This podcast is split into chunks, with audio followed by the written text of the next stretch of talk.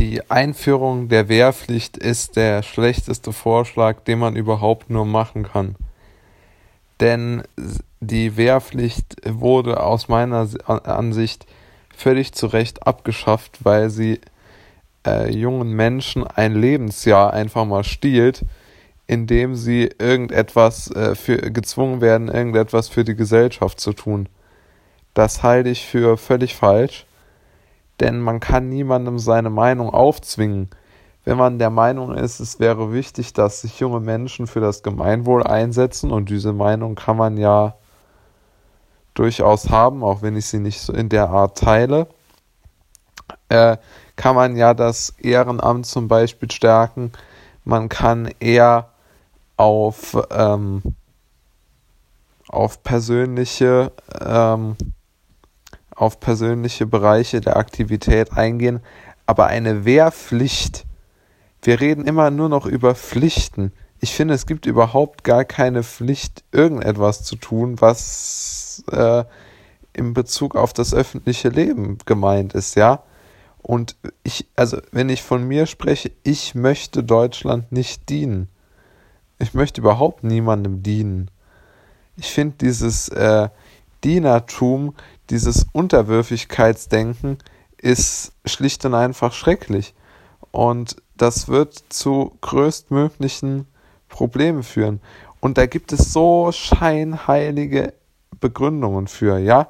Die ehrliche Begründung ist, wir hoffen, dass sich viele dem Wehrdienst verweigern, deshalb bekommen wir möglichst viele Zivildienstleistende und die können wir dann günstig in Pflege- und Altenheimen einsetzen, damit die sich äh, beispielsweise in der Corona-Situation nicht da wehren können und dann dort arbeiten und äh, nicht irgendwie sich zurückziehen, ja.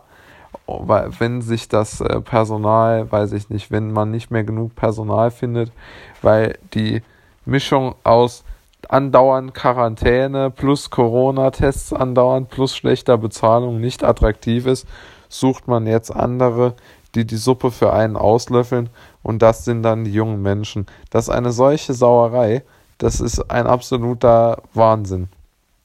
Und ich hoffe wirklich inständig, dass sich dort große Mengen an Menschen versammeln werden, um gegen diesen schrecklichen Vorschlag zu protestieren.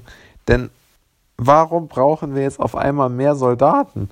Also die, dieses Argument, dass jetzt dann die Gruppe, die Truppe weniger Nazis dann hätte, wenn, wenn, wenn, wir, wenn wir jetzt da alle hinschicken, ist doch vollkommen, vollkommener Quatsch. Das ist doch dann ein internes Problem der Bundeswehr, das die Bundeswehr und das Verteidigungsministerium lösen müssen. Aber das kann doch jetzt nicht allen Ernstes die Idee sein, dass wir einfach mal hingehen und sagen, ja, äh, das ist ein guter Vorschlag. Nie im Leben ist das ein guter Vorschlag. Das ist absolute Zwangspolitik und Unterdrückungspolitik und Obrigkeitshörigkeitspolitik. Das ist eine absolute Frechheit, sowas vorzuschlagen. Also diese Wehrbeauftragte Högel ist wirklich auch eine absolut unfähige Politikerin, die reaktionäre Tendenzen in der Bundesrepublik bedienen will. Also da muss sich niemand über die äh, zugegebenermaßen reaktionäre Haltung der AfD ähm, echauffieren. Das ist ein reiner, reiner reaktionärer Akt. Schrecklich.